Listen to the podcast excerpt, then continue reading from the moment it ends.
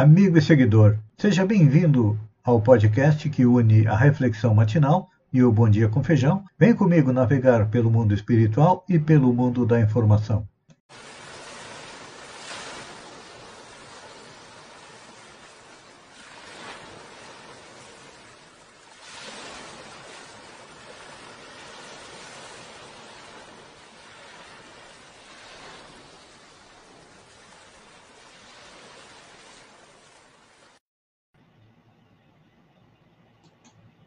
Olá, amigo e seguidor.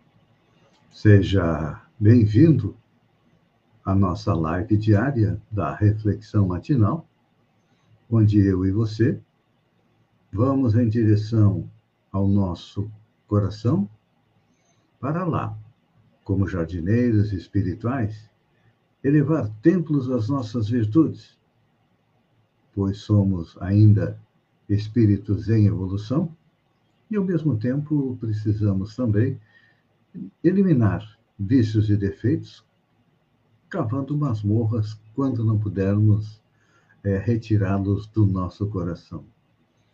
Essa é uma luta diária que vai se estender por inúmeras encarnações ainda, mas como estamos em busca da felicidade na atual encarnação, podemos ser tão felizes tanto quanto nos dedicarmos à nossa transformação pessoal.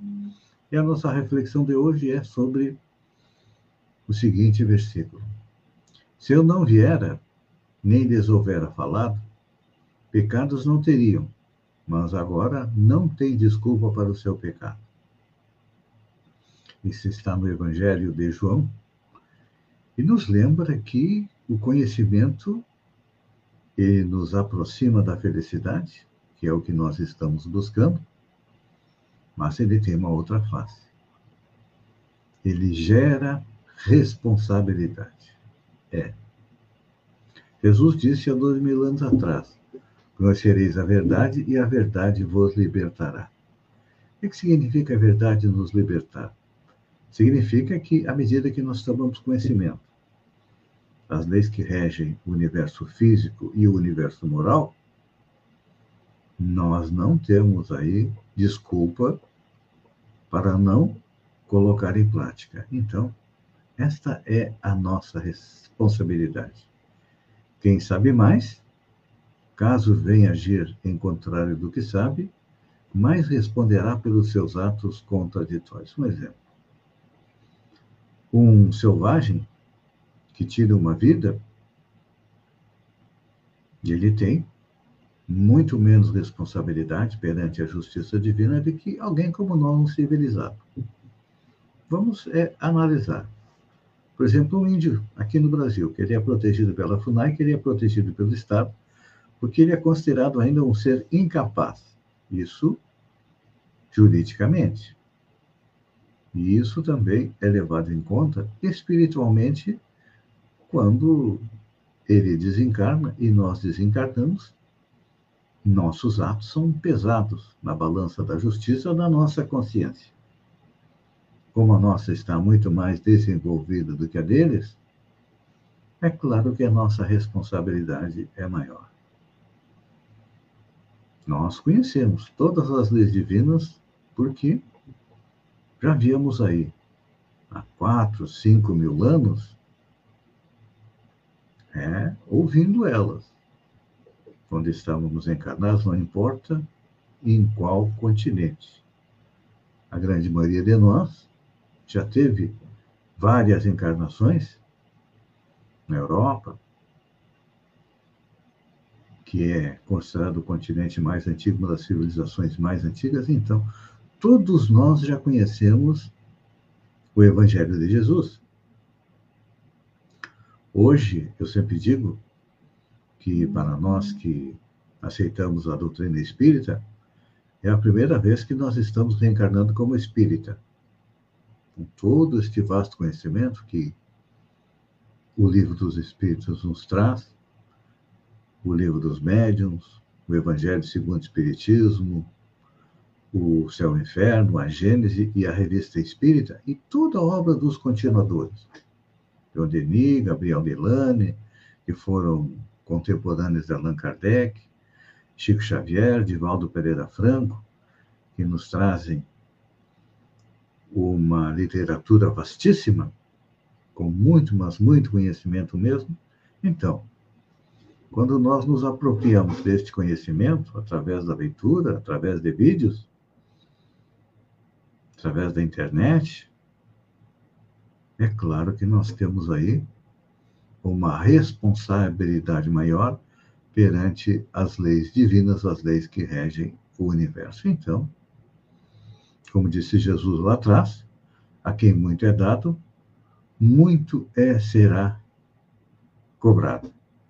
Muitas vezes nós utilizamos a tática é, da ignorância deliberada, a fim de nos eximir de qualquer consequência das nossas ações. Ah, eu não sabia.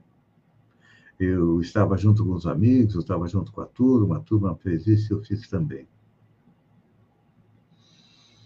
Damos a desculpa das próprias circunstâncias da vida e, como nós temos o livre-arbítrio, todos nós temos a capacidade de decidir e, como diz a leitura, nós temos a responsabilidade pela decisão alguns segmentos religiosos diziam: ah, aceita a minha religião, aceita fulano, beltrano, ciclano e você estará salvo.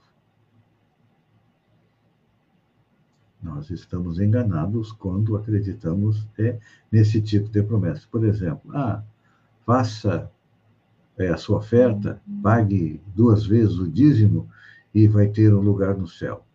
Não se compra lugar no céu, não se compra lugar na espiritualidade com dinheiro. Isso era uma prática da Idade Média. A venda das indulgências. Como nós temos livre-arbítrio, nós temos responsabilidade, e o Código Penal da Vida Futura, ou seja, o código que vige no universo todo, não só na Terra, mas também para os habitantes da Lua, Júpiter, Marte, Marte, Saturno, Urano, diz que cada falha, cada vez que nós infringimos a lei, primeiro, nós temos que nos arrepender. Segundo, temos que passar por algo semelhante ao que nós fizemos desrespeitando a lei, que é para aprender. É a pedagogia do aprendizado. Depois ainda temos que reparar aquilo que nós prejudicamos. Então, cada ato nosso pode repercutir por séculos e séculos na eternidade. Um exemplo: o espírito que tira sua vida, acreditando que, deixando a terra, deixa de sofrer. Está enganado. Nós sabemos que o suicídio é um atentado contra a vida e só quem dá a vida é Deus e quem pode tirá-la é Deus. Todos nós vemos com uma programação para viver X anos, e se retornarmos antecipadamente, nós estamos infringindo a lei. Aí vem o sofrimento. Vem a expiação para depois voltar ao normal. Vamos analisar o caso de Judas, o apóstolo invigilante de Jesus, que entrega Jesus aos sacerdotes, acreditando que ele iria usar seu poder para se transformar realmente nos reis dos judeus e salvar o povo da escravidão romana. Judas compreendeu errado as palavras do Mestre e, quando viu que Jesus foi morto, não fez aquilo que ele acreditava que faria, tomado de remorso, se, se suicida. Jesus, um grande ato de amor, logo após seu retorno à pátria espiritual, no sábado, vai até onde está o apóstolo vigilante e o traz. Estava lá no local destinado aos suicidas. E é feita uma programação encarnatória para ele se redimir perante as leis divinas. Do que ele fez com o mestre e do que ele fez consigo mesmo.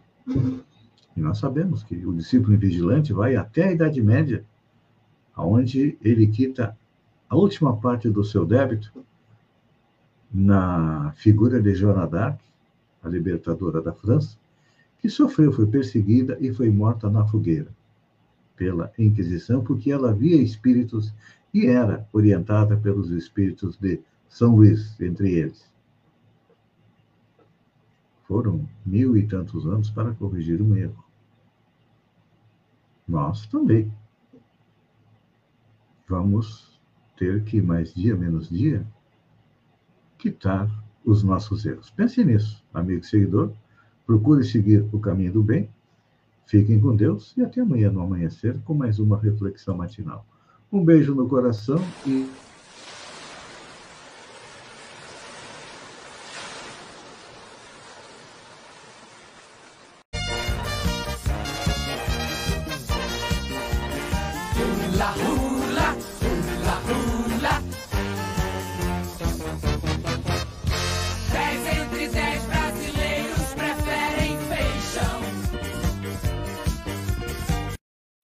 Olá, amigo e seguidor. Seja bem-vindo à nossa live do Bom Dia com Feijão, onde eu convido você, vem comigo, vem navegar pelo mundo da informação com as notícias da região, Santa Catarina, do Brasil e também do mundo. Começamos com notícias da nossa região. Neste sábado, em Sombrio, a Escola de Educação Básica Antônio Stewart, que fica no Retiro da União, completa 100 anos. Vai haver uma comemoração às 15 horas, uma cerimônia às 15 horas. E o Retiro da União é a comunidade mais industrializada de Sombrio, do interior. Foi lá que iniciou a indústria cerâmica. Temos várias empresas situadas no Retiro da União. Mandar um abraço para meus amigos do Retiro da União.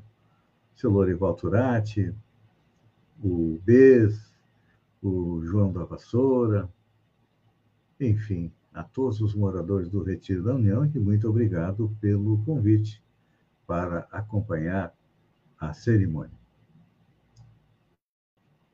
Brasília se transformou no point dos políticos da região. Maracajá não foi diferente. Assim como a maioria dos prefeitos do Brasil, o prefeito de Maracajá, Aníbal Brambila, acompanhada do vice-prefeito, Volney Rocha, estão, estão na, estiveram na capital federal, onde participaram, terça, quarta e quinta, da Marcha em Defesa dos Municípios. É claro que levaram vereadores a tiracolo, né? Rodrigo Xavier, que é o presidente do Legislativo, e os vereadores Alex Siquela, Valmir Carradori e Valmir Manuel Martins Upita. Olha a notícia para quem anda em busca de emprego. O IFSC está abrindo o processo seletivo a partir do dia 13 de maio para a contratação de professor substituto por espaço determinado. Falando em dar um rolê em Brasília, quem esteve em Brasília também foi a União Brasil de Sombrio, através do seu coordenador, o Tex Silvério, e também do presidente da Câmara de Vereadores, o Jean Albino.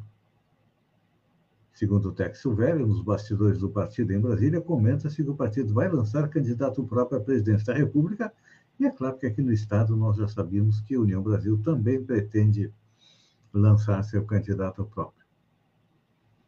Hoje é sexta-feira, é dia de bater do peito com orgulho, olha só.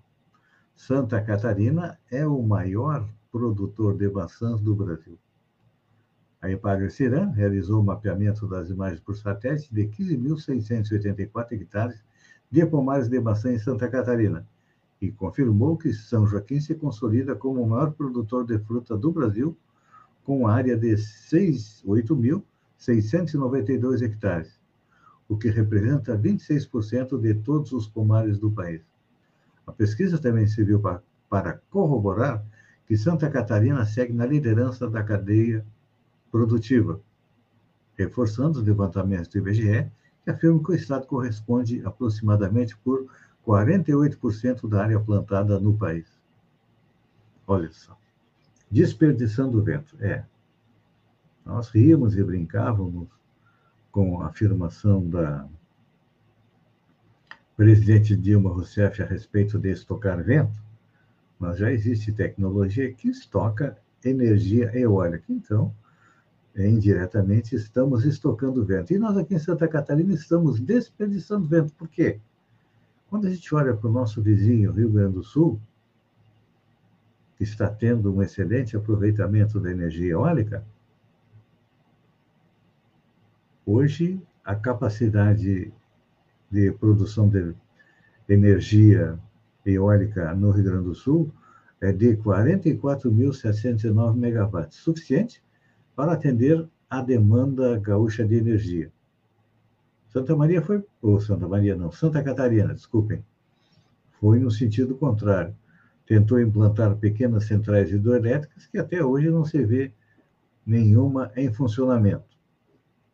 Então, a minha humilde pensamento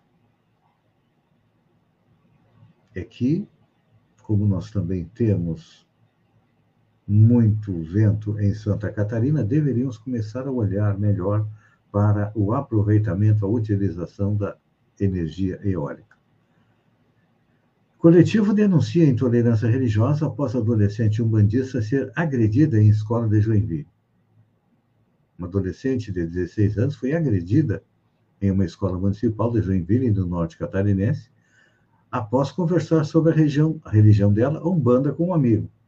Segundo a mãe da menina, Priscila Bianchi, a agressão aconteceu quando uma colega ouviu a conversa dos dois e afirmou que a vítima cultuava o demônio. O coletivo negro se manifestou nas redes sociais quarta-feira. De acordo com Priscila, que é mãe de santo, a escola municipal teria negligenciado o atendimento médico e disse que a filha teria que mudar de turno. O caso aconteceu na segunda-feira. Minha filha, por sua vez, tentou explicar que ela estava errada e que a religião da Umbanda prega o bem. Os insultos continuaram, chegando aos dias de fato, e minha filha foi agredida física e moralmente. Realmente, olha, uh, estava fazendo uma análise da escola que ganhou no Rio de Janeiro, que trazia como enredo a desmistificação de Exu. Exu é o mensageiro dos deuses. E todo mundo acha que Exu é representante do diabo. O que é o diabo? Vamos analisar. É um espírito que ainda não segue as leis que regem o universo e tenta lutar contra a implantação do reino do bem na Terra. Um dia, ele vai se arrepender vai voltar para o bom caminho. Vai levar anos, tal, provavelmente aí centenas, milhares de anos, mas um dia a evolução é uma constante no universo, então ele vai trilhar o caminho do bem. Até lá, temos que ter paciência e muito amor e compreender que todas as religiões são semelhantes porque elas levam o ser humano mais próximo de Deus, a compreender melhor Deus e o universo. Então, é claro que cada cada um tem a sua própria religião, mas também deve é, respeitar a religião dos outros. Olha só para os saudosistas aqui. Sucesso dos anos 2000, a rede social Orkut será reativada pelo criador. Fenômeno nos anos 2000, o Orkut foi uma das primeiras experiências de rede social que os brasileiros vivenciaram. Isso porque a ferramenta foi pioneira para muitas interações que hoje existem nas ferramentas atuais, como grupos, que no Orkut eram comunidades, quem lembra? Com a popularização do Facebook aqui no Brasil, a rede entrou em desuso, sendo descontinuada em 2014. Mas tudo indica que o Orkut vai voltar. O site orkut.com foi reativado pelo seu criador, que é um programador turco, e com a reativação, Vem um comunicado em inglês dizendo que estamos trabalhando com coisas novas. Então, tá aí. Eu era um que tinha uma conta no Orkut e com certeza vou voltar a utilizar. Deputados avisam ministros do STF que Daniel Silveira não vai ficar na CCJ. Os parlamentares avisaram ao Supremo Tribunal Federal o deputado Daniel Silveira não vai permanecer como membro da Comissão de Constituição e Justiça da Câmara dos Deputados. Na noite desta quarta-feira, Silveira foi indicado pelo seu partido, o PTB, para integrar cinco comissões, Além da CCJ, será titular nos grupos de segurança pública e combate ao crime organizado, esporte e cultura e suplente na educação. As indicações ocorreram cinco dias depois do STF condená-lo a cumprir oito anos e nove meses de prisão por estimular atos antidemocráticos e ataques a ministros do Supremo e às instituições. É, colocar o Daniel Silveira na CCJ é como botar uma raposa a cuidar do galinheiro. no final dessa história, todos nós conhecemos, amigo e seguidor. Eu agradeço a todos pela companhia. Fiquem com Deus, um bom final de semana. Olha, se beber, não dirijam. Vamos respeitar os protocolos de saúde, porque uh, o coronavírus ainda está aí, nos espreitando numa esquina da vida, e a gente nunca sabe qual será o resultado. Fiquem com Deus e até segunda-feira. Um beijo no coração e até lá, então.